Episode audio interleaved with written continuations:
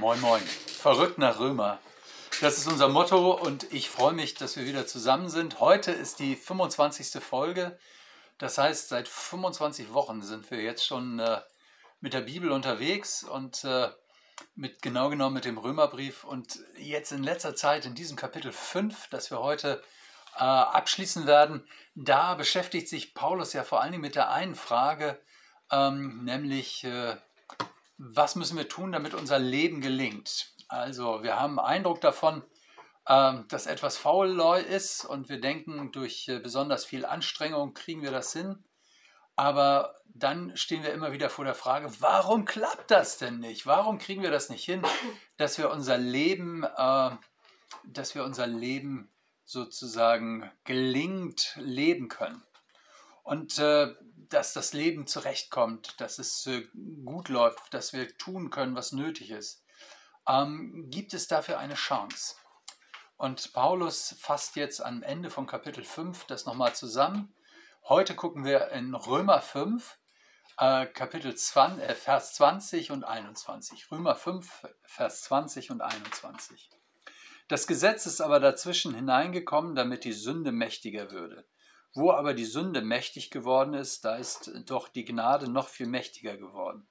Damit, wie die Sünde geherrscht hat zum Tode, so auch die Gnade herrsche durch die Gerechtigkeit zum ewigen Leben, durch Jesus Christus, unseren Herrn.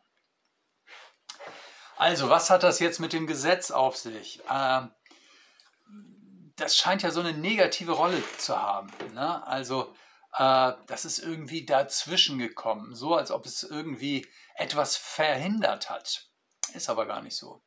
Wir gucken uns das mal genauer an. Also die Geschichte äh, des sogenannten Gesetzes, äh, die beginnt ja ähm, mit dem Auszug aus Ägypten.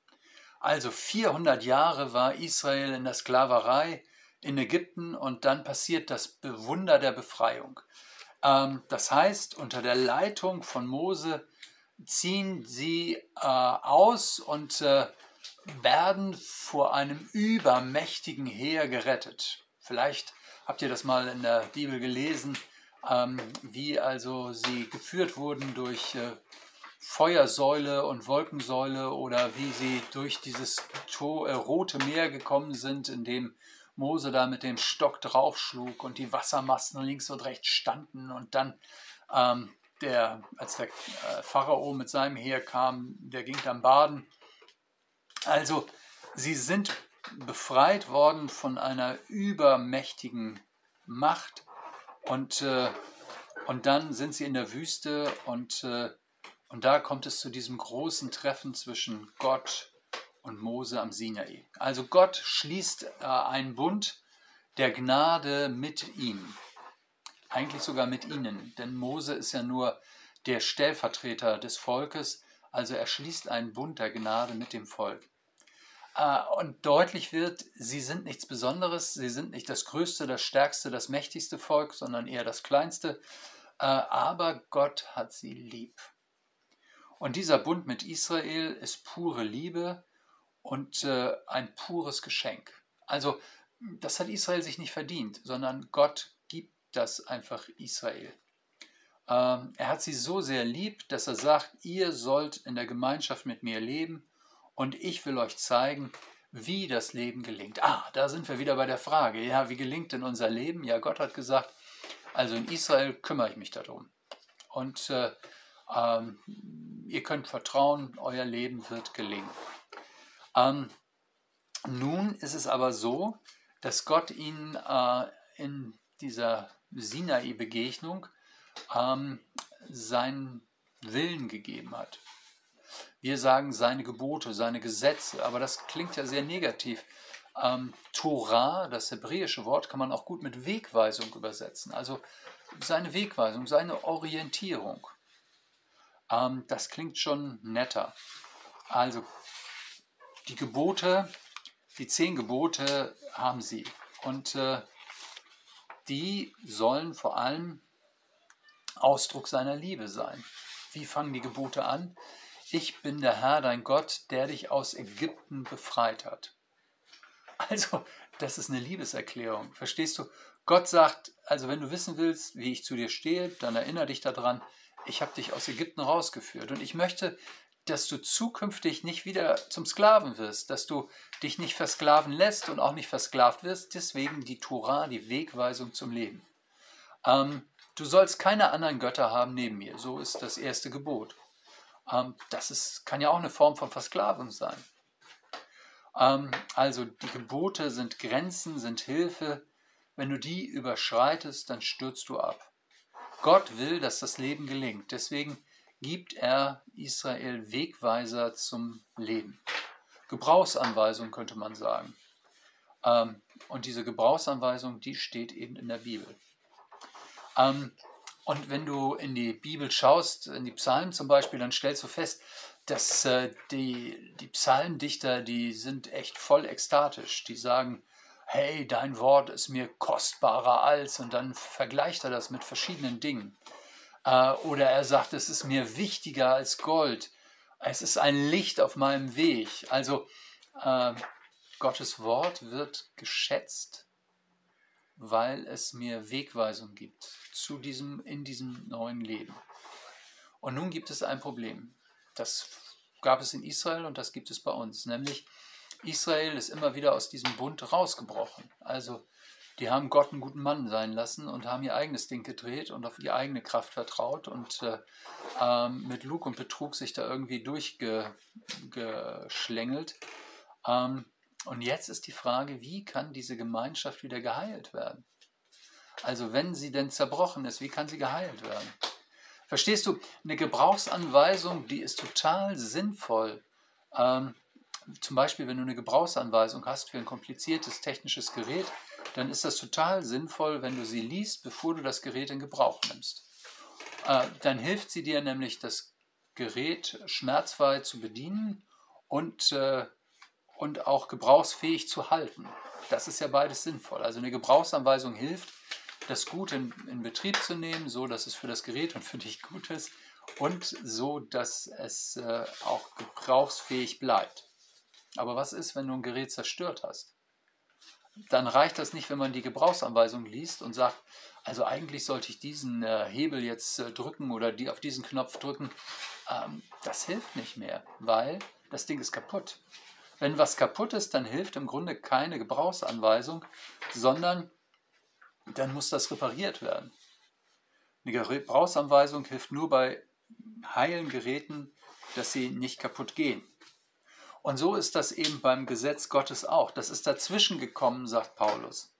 Das heißt, es war gar nicht von Anfang an in der Schöpfung dabei. Klar, also zwischen der Schöpfung und äh, dem Auszug aus Ägypten und der Sinai, dem Sinai-Bund, da liegen mehrere hundert Jahre.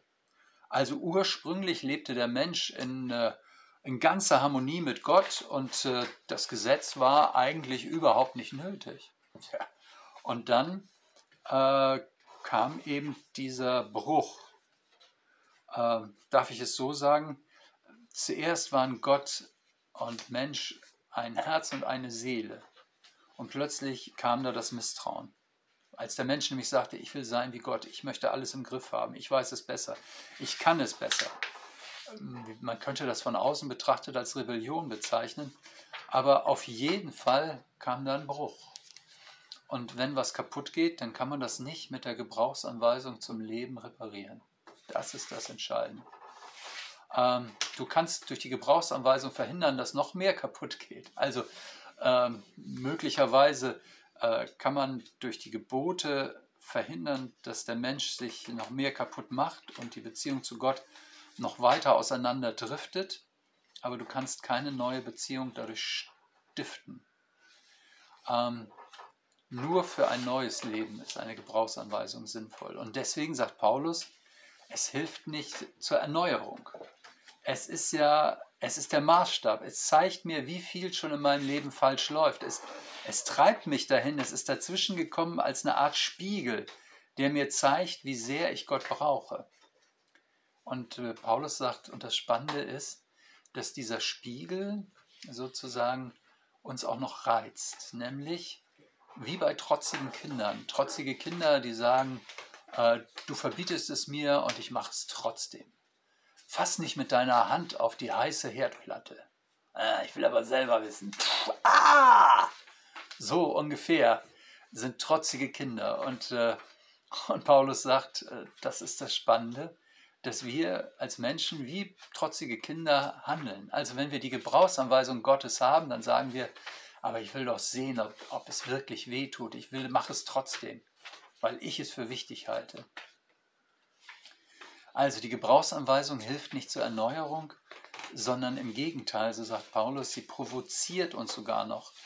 Wir wissen nicht nur, was das Böse ist, wir bekommen sogar noch Lust darauf, es zu tun. Das passiert bei der Gebrauchsanweisung. Im Trotz, im Eigensinn äh, handeln wir so gegen Gott. Übrigens, deshalb bin ich auch skeptisch, wenn Leute heute so oft sagen, ja, wir brauchen Werte. Ja, also unsere Gesellschaft braucht Werte, wir müssen zu Werten erziehen. Ja, wenn man das mal könnte. Also, wenn wir die Geschichte hier der zehn Gebote uns ansehen, der zehn Wegweisungen, dann stellen wir fest, wir brauchen einen neuen Antrieb, nicht nur neue Werte. Werte alleine geben uns nicht die Kraft, sie auch umzusetzen, sondern sie können auch ein Spiegel sein, der uns geradezu in die Rebellion treibt.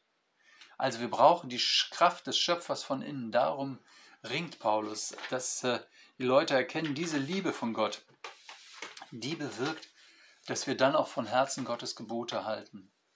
Das Gebot allein, die Werte allein, äh, die kennen wir zwar und wir sagen, ja, es ist schön, wenn man die hält. Aber es gibt nichts Gutes, es sei denn, man tut es. Also es sei denn, man setzt es um, äh, verändert das in, weder in meinem Leben noch in dieser Welt etwas. Nur das Reden darüber, der gute Vorsatz, ist, äh, ist nichts. Ist nichts. So, und nun sagt Paulus ähm, in Vers 21 noch, ähm, also, damit wie die Sünde geherrscht hat zum Tode, so auch die Gnade herrsche durch die Gerechtigkeit zum ewigen Leben durch Jesus Christus, unseren Herrn. Also, er fasst das nochmal alles zusammen und sagt, also diese Gnade, die soll uns jetzt stark machen. Und äh, und ihm geht es zu, um Gerechtigkeit. Ich habe das ja letztes Mal schon mit den juristischen Begriffen aufgenommen und, äh, und ich will das heute nochmal vertiefen. Also wir haben ja als äh, Europäer dieses Bild von Gerechtigkeit von der Justitia, also dieser Frau mit der Waage, deren Augen verbunden ist, die also nicht die Person ansieht und die möchte, dass alles so ins Lot kommt. Ähm, Gerechtigkeit bei Gott meint Bundesgerechtigkeit, Bundestreue. Das heißt, er ist gerecht, er steht zu seinem Wort, er steht zu seinem Gebot, er ist ein heiliger Gott und trotzdem hält er an seinen Partnern fest, an den Leuten, die sich an ihm festmachen, also an dem Volk Israel im Fall der, der zehn Gebote, aber auch an dir und mir, da wo wir uns bei ihm festmachen. Und das ist total spannend äh, weil eben Israel seit der Schöpfung immer wieder seine eigenen Wege gegangen ist und Gott Israel nachläuft, sie zurückliebt. So liebt er eben auch uns zurück in Jesus. Ähm, das ist die Gerechtigkeit Gottes. Die Liebe und die Heiligkeit Gottes, die kommen bei Gerechtigkeit zusammen. Ähm, das heißt, er ist auf der einen Seite derjenige, der sieht, was wir falsch machen, und auf der anderen Seite der an uns festhält, der uns einen Weg der Vergebung zeigen möchte. Ähm, deswegen übersetzt man eben dieses Wort Gerechtigkeit auch gerne mit Bundestreue. Gott ist seinem Bund treu, seinem Bund mit seinem Gebot, seinem Wort, aber auch seinem weggelaufenen Partner. Und die Gnade soll über uns herrschen, das heißt, äh, er soll König sein. Er soll unser Leben bestimmen. Die Vergebung der Sünden gilt für mich, weil Jesus gestorben ist und weil er auferstanden ist. Und deswegen kommen wir jetzt zum letzten Wort, nämlich Gerechtigkeit zum ewigen Leben. Ewiges Leben. Das ist Leben in der Gemeinschaft mit Gott. Ewiges Leben ist nicht ein zeitlicher Begriff, wo man sagt, also ewig, die nächsten 10.000 Jahre oder so. Äh, sondern ist ein Qualitätsbegriff. Deswegen beginnt ewiges Leben eben auch nicht erst nach dem Tod, wo dann eben der Zeitbegriff greift, sondern äh, der Qualitätsbegriff, der greift jetzt schon. Nämlich ewiges Leben heißt, in der Gemeinschaft, in der Welt Gottes leben. Und äh, diese Gemeinschaft mit Gott ist nicht zerstörbar. Da habe ich Anteil an seiner schöpferischen Kraft. Der Tod kriegt dieses Leben nicht mehr tot. Also ich kann zwar sterben, aber ich bin dann ja bei Gott. Äh, das ist die Perspektive des ewigen Lebens. Also ein Qualitätsbegriff über eine Gemeinschaft, die, ähm, die mein Leben trägt und prägt und weit über das hinausgeht, was, äh, was die Jahre hier auf dieser Erde meint. Eine Gemeinschaft mit Gott in seiner Herrlichkeit. Also Herrlichkeit im Sinne von, äh, hier stehe ich in seinem Licht und da sehe ich ihn, wie er ist. Ähm, Jesus Christus, unserem Herrn. Genau, Jesus ist mein Herr.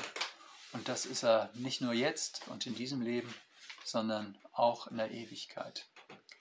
Als die Reformatoren sich darüber Gedanken machten, äh, was wichtig ist, ähm, da sind sie auf den Römerbrief gestoßen. Und äh, in der Auseinandersetzung mit dem Römerbrief wurden dann Sätze wie formuliert wie Jesus allein, die Bibel allein, die Gnade allein, der Glaube allein.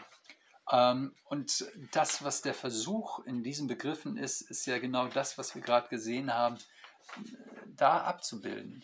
Ich bekomme ewiges Leben als eine Qualität, die mich hier und jetzt prägt, die mich aber bis über meinen Tod hinaus trägt. Das ist ewiges Leben. Jesus ist mein Herr und er hält mich hier und da. Das gilt es zu entdecken. Und äh, dann wird ein Leben sinnvoll.